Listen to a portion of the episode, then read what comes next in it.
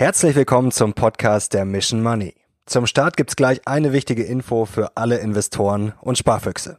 Vom 8. bis 29. November 2021 finden die Cyber Deals bei der Consorsbank statt. Hier gibt es zahlreiche Angebote, von denen ihr profitieren könnt. Neben vielen Prämien und Free Trades gibt es vor allem auch wieder einen Top-Neukundendeal. Eröffnet ihr euer erstes Depot im Aktionszeitraum, bekommt ihr 50 Euro Prämie. Und das völlig bedingungslos. Weitere 50 Euro bekommt ihr on top, wenn ihr drei Trades a 500 Euro oder drei Sparplanausführungen a 100 Euro ausführt bis zum 31.03.2022. Den Link zu dieser tollen Aktion findet ihr in den Show Notes. Und jetzt viel Spaß mit dem Podcast.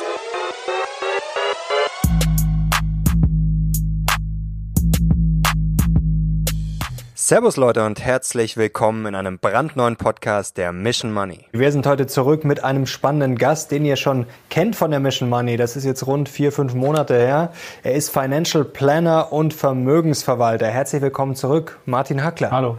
Martin, Servus. Freut mich sehr, dass du wieder da bist. Mit einer steilen These. Wir wollen heute mal sprechen über den Immobilienmarkt und warum das ja, bald ein bisschen ungemütlicher werden könnte. Aber jetzt vorab mal zum Einstieg. Wie läuft's denn gerade am Immobilienmarkt? Äh, super.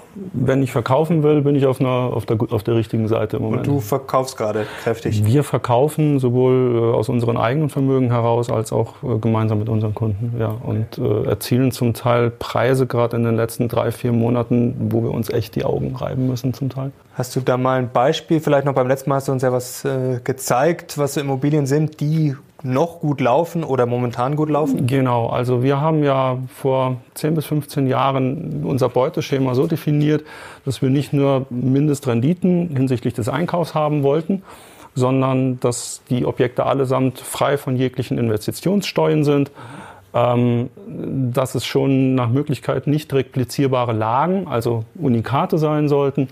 Und ähm, ja, war auch immer so der, der positive Tilt noch dabei, die sollten uns selber gut gefallen. Das heißt, man kann sich vorstellen, selbst drin zu wohnen und nicht zuletzt soll sich das Ganze eben auch rechnen, wie gesagt. Und ähm, das ist eine total spannende Zeit im Moment, dass diese Planung über die Maßen gut aufgeht weil ähm, genauso Objekte sehr, sehr knapp sind. Also wir haben uns ja auch auf Investitionsstandorte fokussiert, die schon damals ähm, sehr spannend waren. Ja, und da gibt es jetzt wirklich, äh, weil auch sehr viel Liquidität einfach im Markt ist. Ja, die Leute haben Geld äh, und, und äh, der ein oder andere findet da jetzt, weil er vielleicht entweder noch nicht im Immobilienbereich investiert war, überhaupt noch nicht, äh, und vor allen Dingen, weil er da auch dann doch vielleicht seinen Lebensentwurf äh, mit verknüpfen konnte, dann das Objekt, was zu ihm passt und ist dann auch bereit, entsprechende Preise dafür zu zahlen. Was ist denn da so drin gewesen jetzt zuletzt und auch vielleicht wichtig zu unterscheiden zwischen Gewerbe- und Wohnimmobilien? Also da muss man ja auch nochmal differenzieren. Genau, also fangen wir vielleicht mal mit dem Wohnimmobilienbereich an. Ähm, wir haben regelmäßig über Einstand Zuwächse von 70, 80 bis zu 120 Prozent realisieren können. Und im Wohnimmobilienbereich, da kommen wir gleich noch drauf zu, wird sich dieser Trend wahrscheinlich auch noch so ein, zwei Jahre fortsetzen. Okay. Im Gewerbeimmobilienbereich haben wir doch schon seit einiger Zeit äh, einen wachsenden Druck, den wir beobachten können. Und jetzt gerade nach äh, den letzten Lockdowns im Corona-Bereich, die hoffentlich nicht wiederkommen werden, ähm, haben wir gerade nachvollziehbarerweise im, im Einzelhandelsbereich, im Gastrobereich und Beherbergungsbereich doch massive Korrekturen beobachtet. Mhm. Und das ist dann immer so, äh, gerade wenn man es mit institutionellen Investoren dann auch zu tun hat, da ist das Thema Emotion komplett raus. Mhm. Also da wird wirklich äh, auch ohne Prinzip Hoffnung knallhart gerechnet. Mhm. Und äh, im Gewerbeimmobilienbereich ist es auch seit Anfang des Jahres äh, ganz deutlich zu beobachten, dass da auch schon das Geld bei den finanzierenden Banken überhaupt nicht mehr so locker sitzt. Okay. Bevor es weitergeht mit dem Podcast, eine wichtige Frage.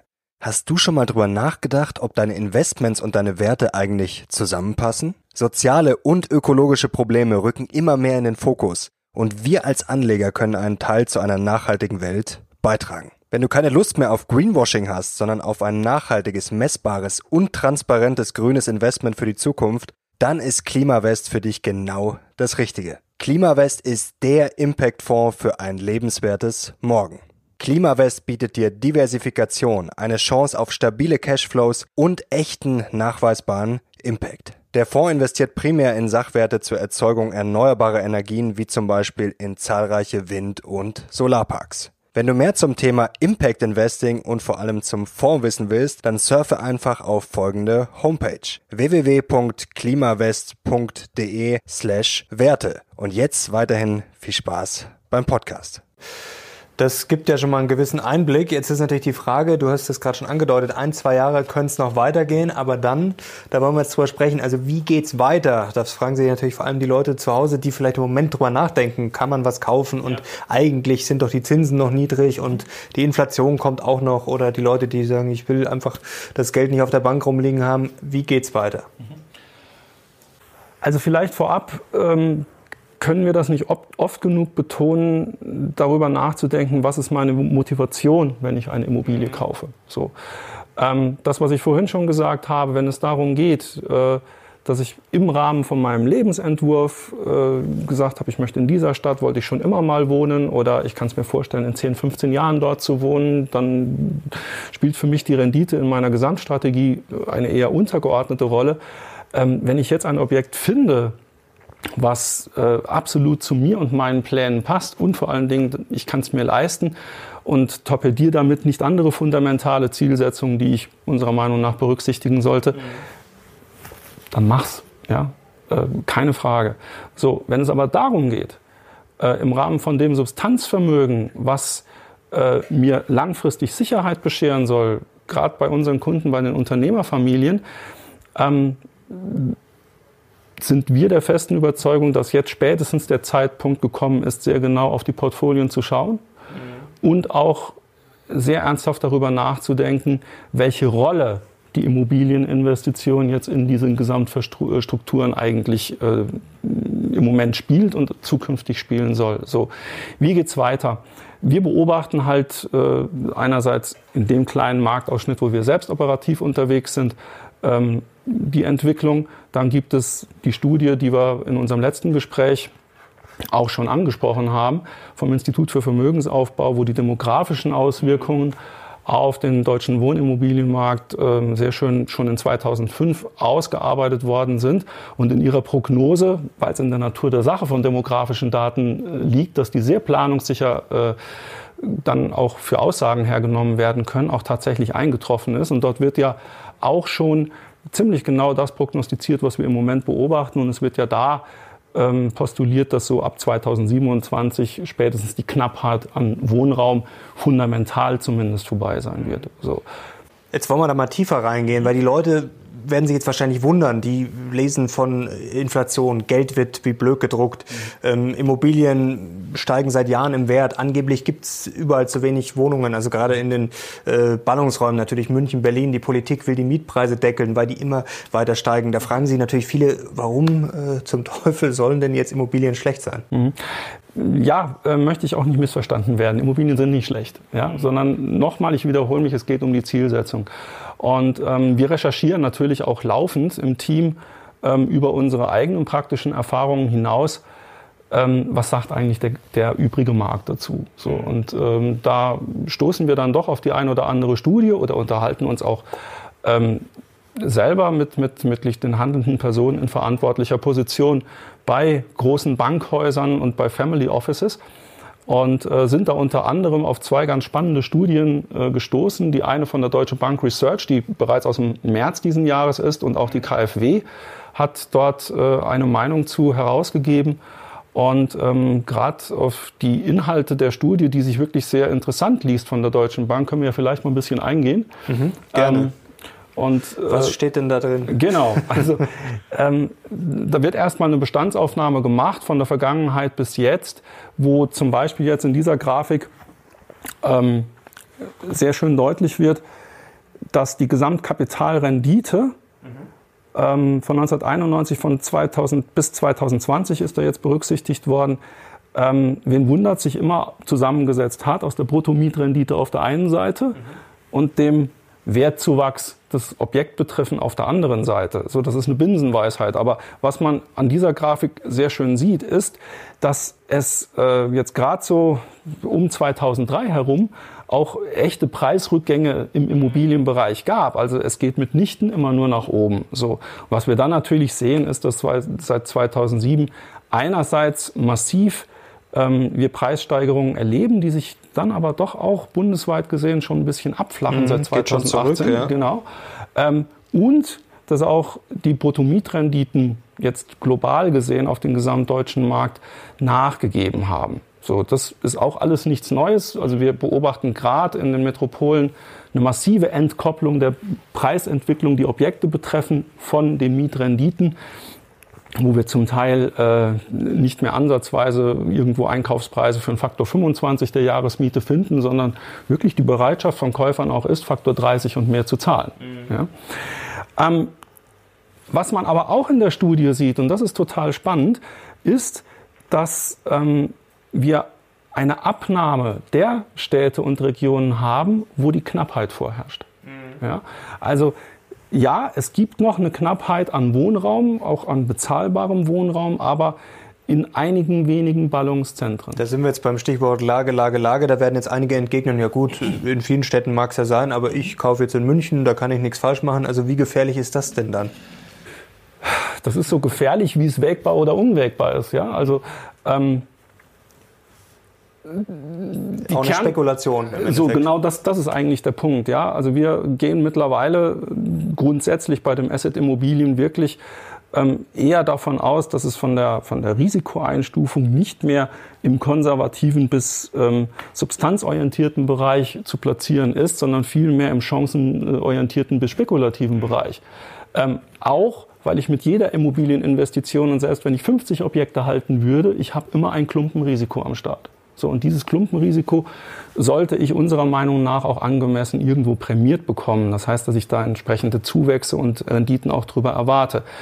Ähm, den ersten Teil deiner Frage betreffend, wo sollte ich jetzt investieren? Naja, ähm, da wo Knappheit ist, haben wir teure Preise. Ob das jetzt zielführend ist, darauf zu wetten, dass in angrenzenden Regionen, ja, es wird ja häufig von diesen Speckgürtel-Investitionsregionen auch gesprochen, ja, dann bin ich halt nicht in Berlin selbst unterwegs, sondern gehe nach Königs Wusterhausen oder nach Frankfurt an der Oder oder ähm, hier in, in München gibt's ja nun auch, der Speckgürtel wird immer weiter gefasst. Ja, mittlerweile gehört Kempten sogar zum Speckgürtel von München, wenn man sich mit manchen Investoren unterhält kann man ein größeres oder kleineres Fragezeichen hinschreiben. Fakt ist, ich weiß es nicht, mhm. wie sich das entwickeln wird. So, und es ist gerade jetzt bei solchen sehr günstigen Einkaufsregionen ähm, eher wahrscheinlich, dass die noch günstiger werden in der Zukunft, als dass dort massive Preissteigerungen zu erwarten sind. Diese Grafik ist ja Wahnsinn eigentlich. Das geht ja seit 2016 stabil runter, also ganz massiv sogar. Mhm.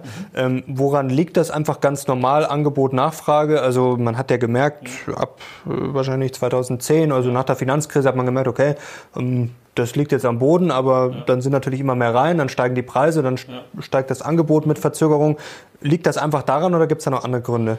Es liegt vor allen Dingen an dem Binnenwanderungsverhalten, okay. sage ich jetzt mal dazu. Ich glaube, das ist sogar der richtige Begriff. Nämlich ähm, Hand in Hand mit diesen demografischen Entwicklungen, die die eine Studie skizziert, ist es ja so, dass die Kinder der geburtenstarken Jahrgänge zumindest wenn sie Abitur gemacht haben und in akademische Berufslaufbahnen einsteigen, fast ausnahmslos in die Metropolen im Moment strömen. So. Ähm, das heißt, dort in Berlin, in München, im Rhein-Main-Gebiet haben wir eine wachsende Knappheit. Äh, das gepaart mit einem äh, Pro-Kopf-Wohnflächenverbrauch, der permanent steigt und dem beschriebenen Remanenzeffekt. Das heißt, wenn jetzt eine Familie im Münchner Speckgürtel beispielsweise es sich leisten konnte, an- und umzubauen und man hatte eine, eine fünfköpfige Familie mit 250, 300 Quadratmetern dann, äh, dass, dass man das bewohnt hat, ähm, dann ist es tatsächlich so, dass man schon seit geraumer Zeit einfach Objekte findet, die sehr schön sind, die auch sehr viel Fläche haben, aber da wohnen ein bis zwei Personen drin. Mhm. Und wenn die jetzt ähm, 80 Jahre und älter sind, ja, dann ist die Veränderung hinsichtlich der Größe der Leerstandsquote sehr absehbar. Weil die Kinder kommen nicht mehr zurück. Also das ist Mehrgenerationenhaus als solches wird in Deutschland zumindest im Moment nicht gelebt. Und jetzt ist die Frage, wann knallt's?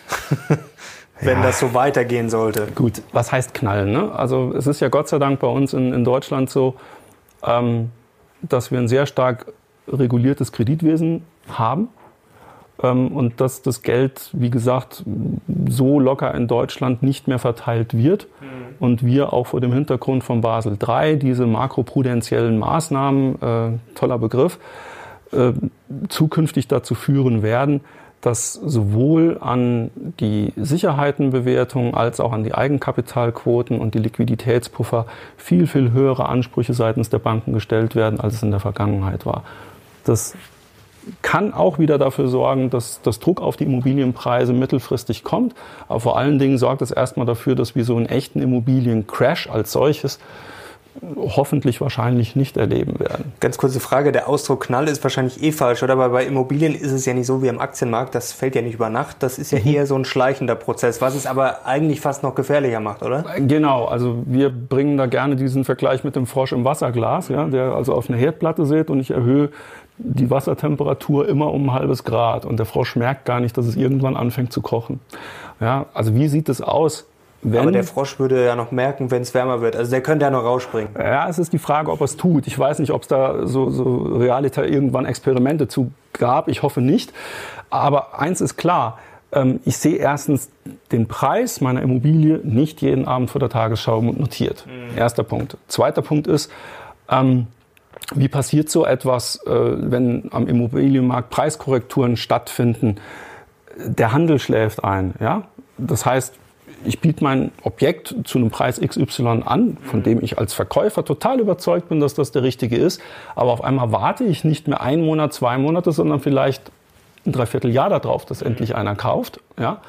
Ähm, oder anders ausgedrückt, wenn, wenn wir mit einem Mandanten zusammen sitzen und der sagt aber, verflixt nochmal, die Leute wollen mir nicht den Preis zahlen, den ich für angemessen halte, dann sage ich da regelmäßig, wir sind aber leider nicht im Buchhandel ja, wo ich das Buch umdrehe und sage, da steht der Preis drauf, den das Objekt wert ist, sondern ich bin auch nicht, wenn ich über Scoperty oder andere ähm, Portale gehe, dann kriege ich so einen Näherungswert, der aber zum Teil, Entschuldigung, sehr, sehr ambitioniert ist, was dann angeblich meine Immobilie wert ist. Mhm.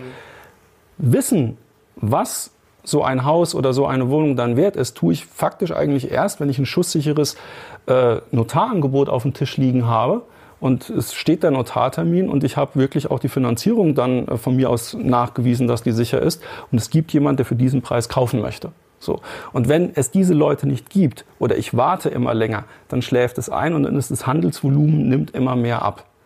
Äh, oder auf die Spitze getrieben, ähm, ich möchte vielleicht erstmal 520.000 für meine Immobilie haben. Nachher sage ich dann, naja gut, 490 tun es auch noch und dann geht es für 470 weg, weil ich sage, ist auch noch viel Geld. Faktisch äh, habe ich dann gerade mal 10 bis 15 Prozent oder mehr, je nachdem, wie ich dann darauf reagiere oder was ich vielleicht auch für einen Druck habe. Ähm, Preis für meinen äh, oder Preisnachlass für mein Objekt gewährt, was mir dann wenn ich es denn tun würde, über die gesamte Haltedauer die betriebswirtschaftliche Analyse eventuell komplett zerschießt. Mhm. So. Also ähm, Frage, Knall wahrscheinlich nicht. Ja? Preiskorrektur aus verschiedenen Gründen ähm, doch sehr wahrscheinlich. Es verlaufen ja viele Dinge immer in Zyklen, kennen wir vom Aktienmarkt, kennen wir von der Wirtschaft, kennen wir auch von Immobilien, oder? Ja. Die Frage ist, ähm, da hat die Deutsche Bank sich auch Gedanken gemacht, wie läuft denn dieser Zyklus weiter, beziehungsweise wann könnte er vorbei sein? Die DB hat ähm, in der erwähnten Studie da auch eine Grafik, wo diese Zyklen jetzt seit 1970 eben aneinandergereiht mal abgebildet worden sind.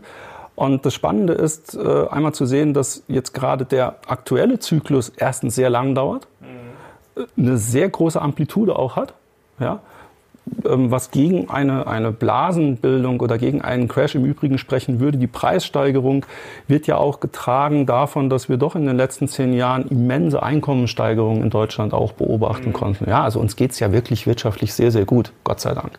So, ähm, was die Deutsche Bank aber wirklich auf den, auf den Punkt prognostiziert, ist ein Turnaround, also ein Zyklusende ab 2023. Und sie geht in der Studie sogar noch weiter, das ist total spannend, dass sie sogar auf die Metropolen einzeln, auf die Regionen ähm, bezogen äh, tatsächlich die Indikation stellt, naja, Region Berlin-Brandenburg war der Peak in 2019, München war er in 2020. Lustigerweise München, haben wir gerade vorangesprochen, ist ja theoretisch oder laut Deutscher Bank mhm. schon vorbei. Genau. Jetzt muss man allerdings differenzieren. Das bedeutet jetzt nicht, dass in München allenthalben die Preise einbrechen, aber das wenn man diesen Prognosen, die der Autor dieser Studie auch äh, zugegebenermaßen ganz klar sehr vorsichtig formuliert, wo er sagt, die sind immer sehr unsicher, aber ähm, es ist zumindest nicht mit weiteren extremen Preissteigerungen dort zu rechnen. Während es dann eben so Städte wie Berlin oder Leipzig geht, wo das durch noch, durchaus noch der Studie äh, zufolge ein paar Jahre weitergehen könnte. Das ist ja Wahnsinn, die Unterschiede. Also 2020 steht jetzt bei München, hier 2027 Heidelberg, Leipzig. Also mhm. das ist ja schon ein ganz schöner Unterschied. Korrekt. Ne? Also bei Leipzig kann man es sogar sich sehr gut herleiten, weil dort aus dem Umland eigentlich alles immer mehr in diese sehr, sehr schöne Stadt äh, wirklich zieht. Ähm, aber ich muss ja immer eins berücksichtigen, wenn ich heute kaufe, 2021, ne, jetzt sind wir bald 22, ähm, es liegt ja in der Natur der Sache einer Immobilieninvestition, dass die immer verhältnismäßig langfristig zu planen ist. Allein schon wegen der, Klammer auf, noch, Klammer zu, vorhandenen Steuerfreiheit nach zehn Jahren, wenn ich verkaufe. Ähm, es ist in Deutschland ja gesetzt, dass wenn ich ein Objekt kaufe, äh, ich für total blöd gehalten werde, wenn ich das mit der Zielsetzung mache, nachvollziehbarerweise das nach fünf oder sechs Jahren wieder zu verkaufen. Ausnahmen bestätigen die Regel, aber allein wegen der beschriebenen Steuerfreiheit wäre das nicht klug, das zu tun. Heißt, selbst wenn ich jetzt in Leipzig etwas zeichnen würde, muss ich ja mal irgendwo bis 2031, 32, 33 planen. Und dann ist die Frage, wie dann die Karten gemischt sind.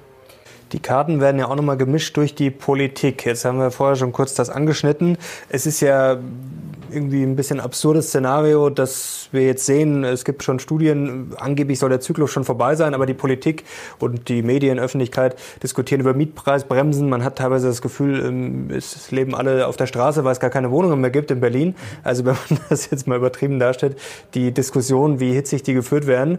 Ähm, führt das zu noch äh, extremeren Entwicklungen? Also wenn jetzt quasi das Angebot noch mehr ausgeweitet werden soll, obwohl wir ja gerade gesehen haben, dass diese Knappheit nur noch in bestimmten Hotspots ist, mhm. äh, stattfindet sozusagen, dass die nur, nur noch droht partiell.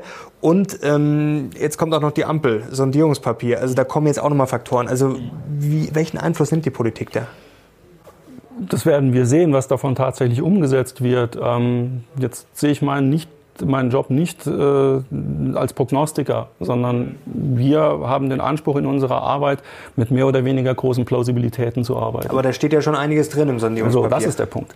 Also äh, neben dem, was wir beobachten, was die Deutsche Bank in der, in der Studie ähm, schon eh anspricht, berücksichtigt die Deutsche Bank erstens mal überhaupt nicht die demografische Entwicklung, die wir vorhin angesprochen haben, und deutet auch überhaupt noch nicht, konnte sie auch im März noch nicht, äh, das an, was dort kommt. Also was wir sehen im Sondierungspapier und was auch jetzt in die Koalitionsverhandlungen reinkommt, ist eine zyklische Förderung. Also es ist nicht mehr als eine zyklische Förderung ähm, von bezahlbarem Wohnraum. Was bedeutet das jetzt für mich als Investor, der Bestände hält oder jetzt kauft, bevor da die Katze aus dem Sack gelassen worden ist? Äh, bezahlbarer Wohnraum bedeutet, dass dort irgendwo ein Wettbewerb unter Umständen entsteht, der niedrigere Mietzinsen aufruft, als es momentan an diesen Ballungszentren der Fall ist und unter Umständen auch Investitionen so fördert, dass es günstiger ist, neu zu investieren, mhm. als jetzt einen Bestand zu kaufen. Erster Punkt. So.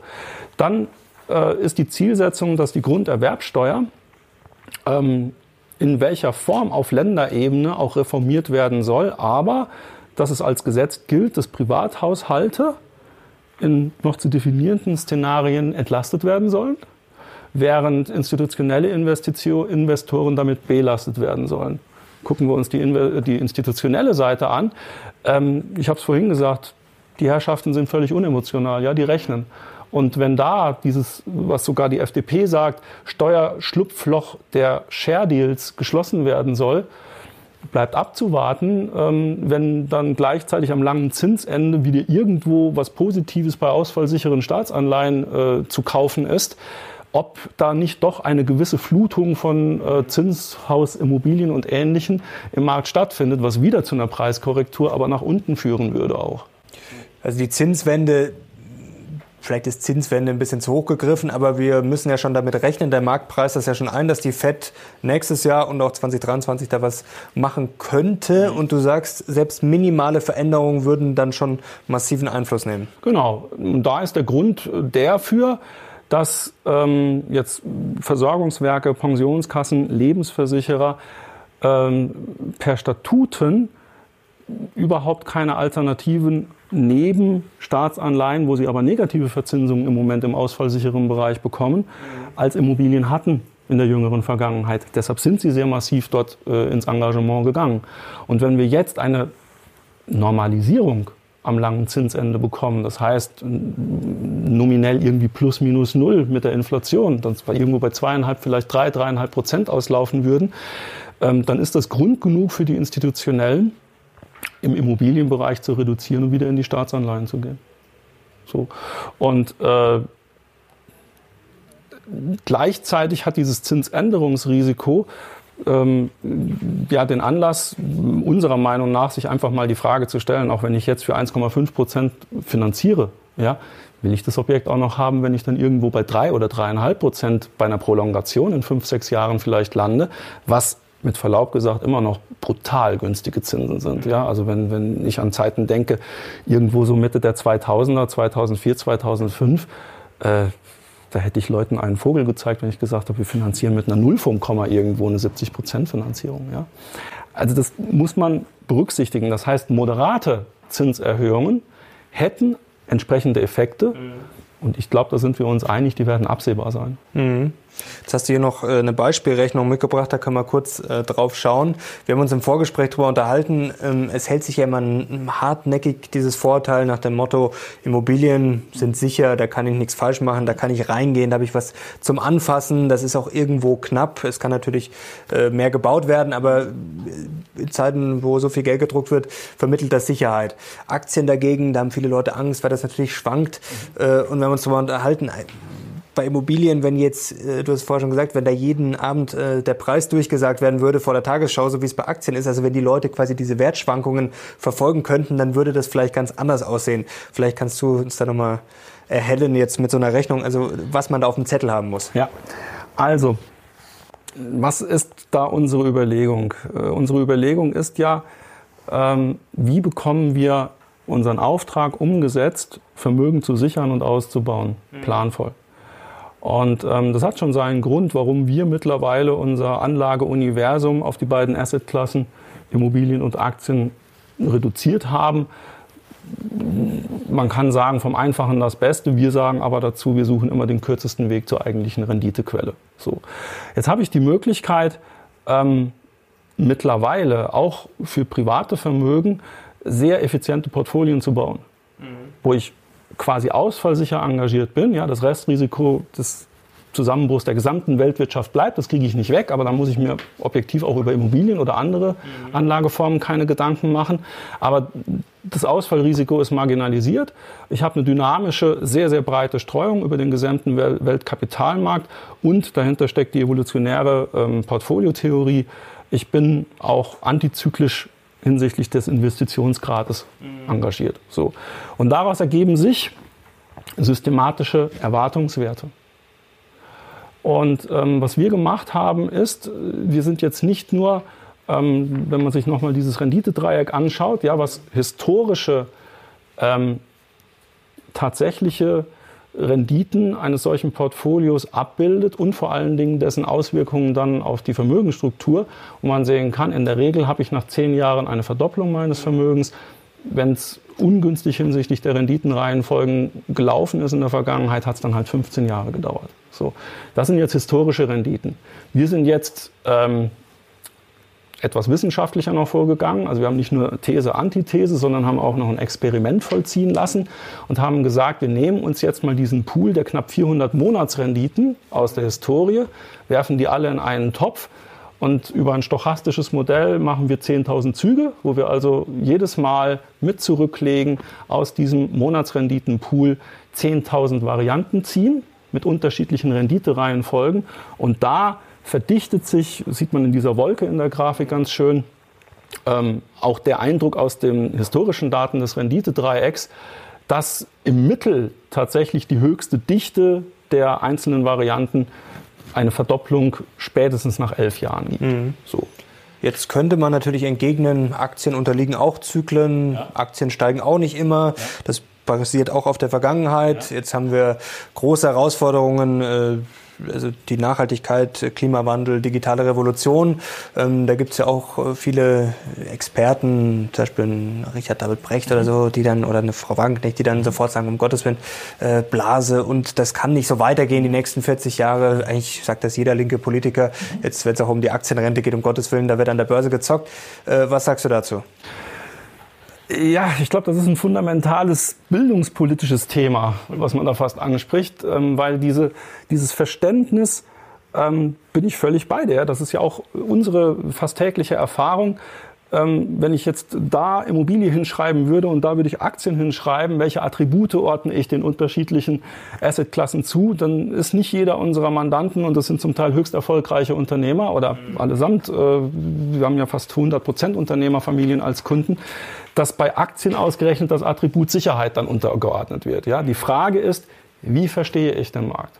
Und das ist so ein Paradigmenwechsel, den wir bei jedem unserer Mandanten ähm, vollziehen müssen, dass es eben nicht darum geht, am Aktienmarkt über die Auswahl einzelner Unternehmen ähm, mein Unternehmergehen auch dort auszuleben. Ja? Dann wären wir beim Thema Stockpicking oder von mir aus auch Market Timing. Das ist es ja eben nicht, was die Ergebnisse der Kapitalmarktforschung der letzten 60 Jahre hervorgebracht hat, sondern das Portfolio hätte die Aufgabe, nicht weniger als die gesamte Weltwirtschaft dynamisch abzubilden.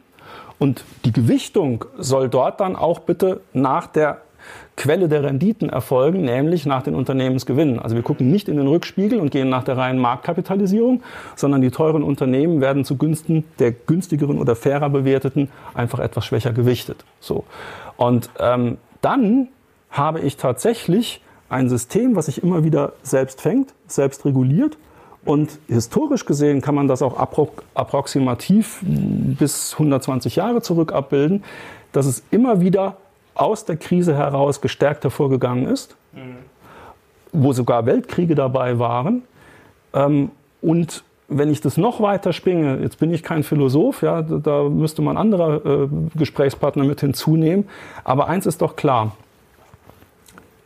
du und ich können als Privatinvestoren nicht nicht investiert sein. Es funktioniert nicht. Ja, wir sind immer handelnde Menschen, Personen und damit Teil des Großen und Ganzen. Die Frage ist, wie positioniere ich mich?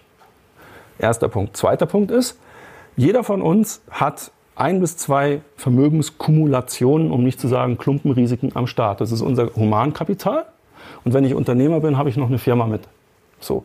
Es liegt Gott sei Dank wunderbarerweise in der Natur der Sache, dass diese beiden Vermögenskumulationen aber unheimlich großes Renditepotenzial haben.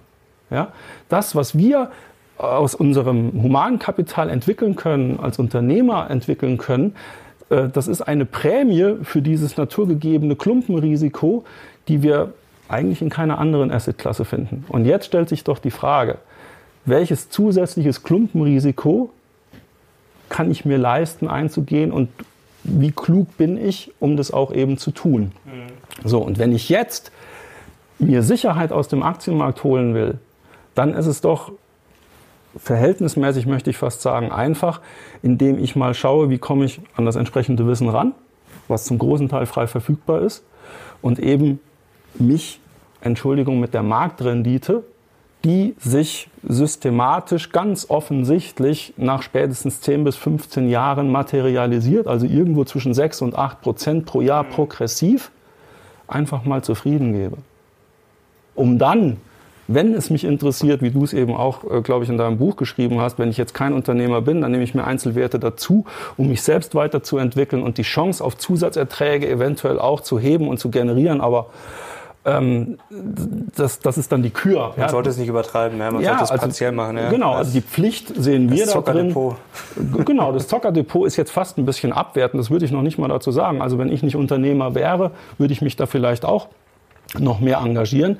Ähm, das ist, ja, das ist Mentalitätsfrage. Mhm. Aber ähm, Aktien als Sicherheit in einem hinreichend breit in der Tiefe und in der Breite diversifizierten Portfolio ist tatsächlich in der Lage, andere Risiken zu marginalisieren und abzufedern. Das tun im Übrigen auch sehr prominente große Vermögen wie der norwegische Staatsfonds, mhm. diverse Stiftungen im angelsächsischen Bereich.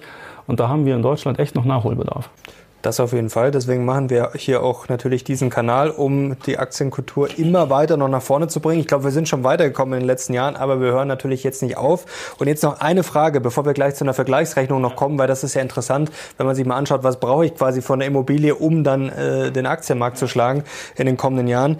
Ähm, noch ganz kurz zur Inflation, denn da werden jetzt auch viele zu Hause vielleicht einen äh, Finger heben und sagen, ja, das ist ja alles ganz schön, was der Martin Hagler da erzählt, aber jetzt ist doch die Inflation gerade ins Laufen gekommen es wird so viel Geld gedruckt, da kann ich doch mit Immobilien eigentlich nichts falsch machen, oder? Frage ich zurück, warum? Jetzt kann, können die Leute zu Hause leider nicht antworten.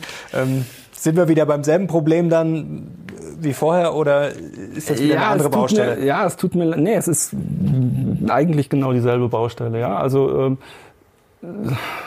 Vielleicht hat sich bei uns in Deutschland da ja auch sogar genetisch irgendwas manifestiert in den letzten 100 Jahren, äh, dass mit Immobilien immer Sicherheit äh, verbunden ist. Kannst du nicht mit falsch machen. Und solange ich da etwas Haptisches stehen sehe, wo ich reingehen kann, was ich anfassen kann, äh, scheint es in unserer Natur zu liegen, da immer erstmal mit zu sagen, okay, das habe ich ja immer noch.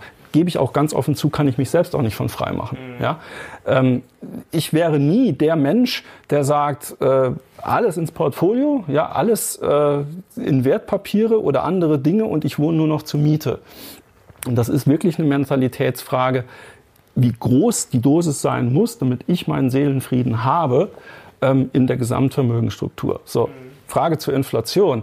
In dem Moment, äh, wenn ich einen Inflationsschutz suche, dann muss dieser Inflationsschutz doch nicht mehr und nicht weniger leisten, als dass er einen fortlaufenden Inflationsausgleich gewährt über die Gesamtrendite. So. Und wenn ein Objekt, sei es oder immer in der Summe aus Bruttomietrendite und Objektwertsteigerung hinsichtlich der Gesamtkapitalrendite über der Inflationsrate liegt, habe ich einen Inflationsschutz. Und umgekehrt, ja, wenn ich eine inflationsindexierte Anleihe habe, die hoffentlich ausfallsicher ist, habe ich das auch. Dann kann ich nur darüber hinaus vielleicht keine Zusatzrendite mehr erwarten. Ähm, Aktienbereich äh, sind wir uns, glaube ich, auch einig wenn mein Gesamtportfolio breit genug und damit ausfallsicher diversifiziert ist, ähm, bin ich ja am Produktivkapital der Welt beteiligt. Und da habe ich schon mehr oder weniger einen systematischen Inflationsschutz, weil genügend Unternehmen auch äh, zum Beispiel die Konsumgüterindustrie sehr, sehr mhm. direkt an der inflationären Entwicklung beteiligt sind und die Weltwirtschaft im Zweifel wird es immer geben und es wird im Zweifel immer erfolgreiche Unternehmen geben. Jetzt wollen wir die mal vergleichen mit einer äh, quasi Idealimmobilie, wie das aussehen würde. Vielleicht kannst du uns das nochmal kurz zeigen. Das ist ja interessant, mal das wirklich dann in der Praxis jetzt äh, das Duell Aktien gegen Immobilien. Genau, also ähm, in, der, in der Wolke sah man ja eine definierte Zahl, also was eine komfortable äh, Verdopplung des eingesetzten Kapitals nach elf Jahren war. Ich habe jetzt auch die elf Jahre deshalb mal hier äh, in den Beispielen gewählt, weil äh, ich einerseits die Steuerfreiheit nach zehn Jahren habe und so einen gewissen zeitlichen Puffer als Transaktionszeit brauche ich einfach. Also es wäre jetzt unrealistisch gewesen, knirsch bei zehn Jahren das zu tun. Elf Jahre ist fair für beide Seiten der, der vergleichbaren Assets, die nicht ganz einfach zu vergleichen sind, mhm. muss man auch ganz klar sagen. Wir glauben, dass sie dann doch vergleichbar sind in dem Moment, wo ich mich wieder auf die Liquiditätsebene begebe. Mhm. So. Und ähm, gegeben sei jetzt mal ein Modelltypisches, also wir müssen uns ja in einem gemeinsamen Modell bewegen, wo wir sagen, okay, das setzen wir mal voraus, damit man sich überhaupt da qualifiziert auf Augenhöhe auch unterhalten kann. Und da sei jetzt mal ein Objekt gegeben, was für einen Faktor 25 äh, eingekauft worden ist, 4% Bruttomietrendite hat, 10% gehen auf Grund und Boden. Das heißt, das ist nicht abschreibbar. Der Rest ist normal linear abschreibbar über 50 Jahre, also 2% pro Jahr. Ähm, Mieteinnahmen unterstellen wir mal, dass die jedes Jahr um 1,5% progressiv steigen und die Transaktionskosten für den Kauf würden mal in Summe 8% betragen. Das heißt, ich habe keinen Makler gebraucht, den ich dafür bezahlen musste bei dem Immobilienerwerb. Und die nicht umlagefähigen Nebenkosten und die Instandhaltungsrücklage sind jetzt auch mal marktkonform so angenommen, wobei wir die nicht gesteigert haben. So, jetzt kommt's. Während der Haltedauer, weil sonst wird es gar nicht mehr irgendwo kalkulierbar und, und auch ganz schwer mit den ganzen Eventualitäten abbildbar vor allen Dingen, sage ich, es gibt keinen Investitionsstau, keinen Leerstand, keine Kosten für Mieterwechsel mhm. und keine Sonderumlage, warum auch immer. So. Und gerade das Thema Investitionsschau, da haben wir vorhin nicht drüber gesprochen, als wir über das Sondierungspapier gesprochen haben. Es ist beschlossene Sache, dass schon auf EU-Recht, ähm, ich weiß gar nicht mehr wann das war, ähm, in jüngerer Zeit eine Entscheidung getroffen ist, dass der Teil auf dem Weg zur CO2-Neutralität der EU-Mitgliedstaaten, äh, der auf den Gebäudesektor verfällt, ja, oder zugeordnet würde, zu 70 Prozent im Wohnimmobilienbereich abgebildet werden soll. Das heißt, und das finden wir dann auch im äh, Sondierungspapier noch sehr amorph geschildert, ähm, da wird irgendetwas kommen. Ja? Ab 2026 dürfen keine Ölheizungen mehr bei Neubauten eingebaut werden. Jedes neue Dach soll mit einer Solaranlage versehen werden. Ähm, darüber hinaus äh, muss ja irgendwas passieren. Und auch wenn ich jetzt ein Objekt habe, was vielleicht erst in Anführungszeichen gesetzt 20 Jahre alt sind, das ist nicht auf dem aktuellen Stand der energetischen Möglichkeiten wie ein Neubau im Jahr 2022 und so weiter. Das heißt, steht. was wir jetzt hier sehen, es steht ja auch da, ideal, das ist quasi Wunschvorstellung, das ist äh, Lummerland, äh, das wird im Zweifel so nicht möglich sein. Ähm, ja, es wäre schon sehr gut. Es wäre super, also oder anders gesagt, wenn jemand so ein Objekt jetzt tatsächlich im Moment anbietet, bitte melden. ja, aber dann würden wir uns das auch noch mal sehr genau angucken. ähm, äh, aber andererseits sagt es dann doch, wenn sich das konkretisiert, was an energetischen Aufwertungen im Bestand stattfinden, ähm, dann habe ich das bei der Kalkulation und bei der Bewertung, ich habe das im letzten Gespräch schon gesagt, jedes Objekt betrachten wir als Profit Center, wie eine einzelne kleine Firma. Und wenn ich ehrlich zu mir selber als Investor sein will, dann muss ich das berücksichtigen. Ja? Und dann geht die Rechnung wieder neu auf. Das heißt, diesen idealtypischen Zustand nehmen wir mal als Grundlage und das Ergebnis, was wir nachher sehen. Ähm, ist dann entsprechend nach oben oder nach unten zu korrigieren. Meistens leider, Entschuldigung, immer nach unten. ja. Es kann natürlich sein, dass wir auch mehr als 1,5 Prozent Bruttomietrendite äh, oder Steigerung in der Bruttomietrendite bekommen, aber ähm, Mietendeckel ist jetzt erstmal ja, Geschichte, ja, aber steht auch im Sondierungspaket, ähm, äh, Sondierungspapier, Entschuldigung, ähm, der Wohnraum soll bezahlbar bleiben und irgendeine Regulierung hinsichtlich der Mietsteigerung wird stattfinden. Wir wissen es nicht. So. Und wenn ich jetzt unter diesen Annahmen dieses Objekt elf Jahre halte mhm. und Ziel ist die Benchmark, das heißt dieser Mittelwert mhm. als Portfolios, also die, die komfortable Verdopplung, ähm, und ich muss das ja auch dann einem Investor zuordnen. Das heißt, die steuerlichen Rahmenbedingungen wären, auch nach der Investition wird der größte Teil des Einkommens des Investors im Spitzensteuersatz versteuert. Ich habe nach wie vor die Steuerfreiheit nach zehn Jahren Haltedauer und das Objekt wird im Privatvermögen gehalten. Ja, also keine vermögensverwaltende GmbH oder Stiftung, sondern echtes Privatvermögen. Ähm, dann sind wir hergegangen, haben uns die Biografie betriebswirtschaftlich aufgerissen. Das heißt, haben die Überschüsse unverzinst aufsaldiert und haben das Objekt fiktiv verkauft nach elf Jahren. Und dann war eine einzige Variable, um jetzt eben die Benchmark zu erreichen, noch gegeben. Und das war die Objektwertsteigerung. Und das ist ja das, was am meisten im Moment äh, diskutiert wird. Wie ist die Preisentwicklung am Immobilienmarkt? Deshalb haben wir uns darauf fokussiert. Und dann kam ich jetzt bei diesem Modell und bei dieser Variante auf eine notwendige jährliche progressive Wertsteigerung des Objektes von 6,75 Prozent pro Jahr. So. Einfach mal wirken lassen. Das ist sportlich. Vielleicht. die Frage, Mario, ist ja die, wenn ich das, was wir vorhin besprochen haben, an Unwägbarkeiten ins Kalkül ziehe, mhm. für wie plausibel halte ich es, dass das Objekt, was ich halten möchte, weiterhin, mhm. was ich kaufen möchte, ähm, diese Wertsteigerung macht oder nicht. Jetzt kommen wir zum Erwartungswert nochmal. Vielleicht kannst du das mal ganz kurz erklären, weil es werden sich einige vielleicht doch nochmal fragen, so, ja, beim Aktienmarkt, das ist ja auch irgendwie nur Spekulation und da ist jetzt auch, was ist denn jetzt der Erwartungswert? Also was ist jetzt realistisch bei einer Immobilie? Also beim Aktienmarkt haben wir es jetzt schon gesehen. Mhm. Also das wäre jetzt sozusagen, das hast du jetzt ausgerechnet, das bräuchte man. Mhm. Was ist denn jetzt ähm, ja, die Realität, mit der man eher rechnen muss oder rechnen kann? Äh, das wäre sehr individuell erstens zu betrachten.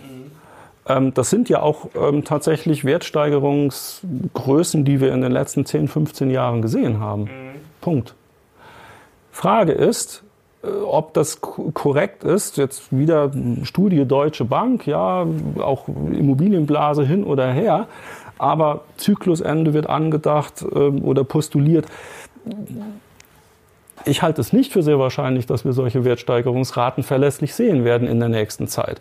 Wenn wir ähm, wissen, was die ähm, Ampelkoalition, so sie denn dann auch eine Regierung bildet, ähm, umsetzen will. Und wenn wir zum Beispiel solche Geschichten wie eine degressive AFA oder ähm, Förderprogramme bekommen, die es vielleicht dann doch wieder durch eine Verrechenbarkeit der Einkunftsarten ansatzweise attraktiver machen, in den Immobilienmarkt zu gehen, ähm, ja, kann das durchaus sein, dass man dann nochmal in drei, vier Jahren völlig zu Recht darüber nachdenkt, das eine oder andere Objekt hinzuzunehmen.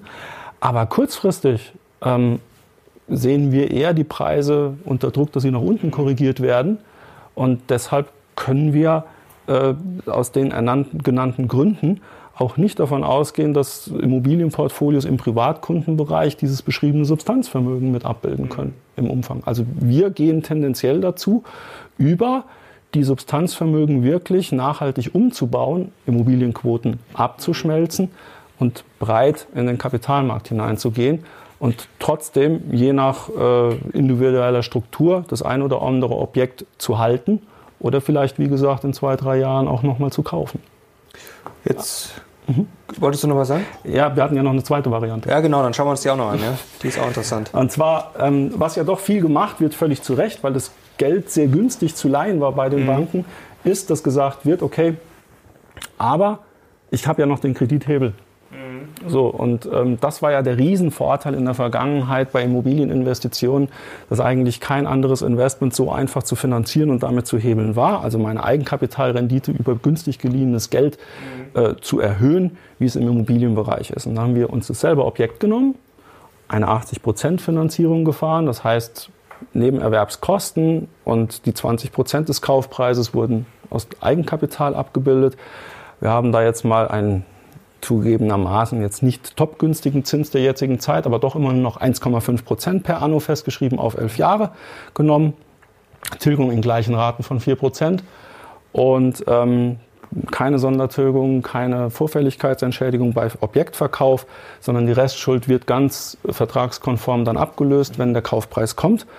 Und ähm, der Vergleich zum Depot hat stattgefunden, dass ich immer das, was ich an äh, Zuschuss in das Projekt der Finanzierung, also Kapitaldienst, noch zusätzlich erbringen musste, nachdem die Mieten eingegangen sind, steuerliche Effekte auch miteinander verrechnet worden, haben wir schlicht und ergreifend zusätzlich mit dem Eigenkapitaleinsatz dann fortlaufend in Sparpläne fließen lassen. So.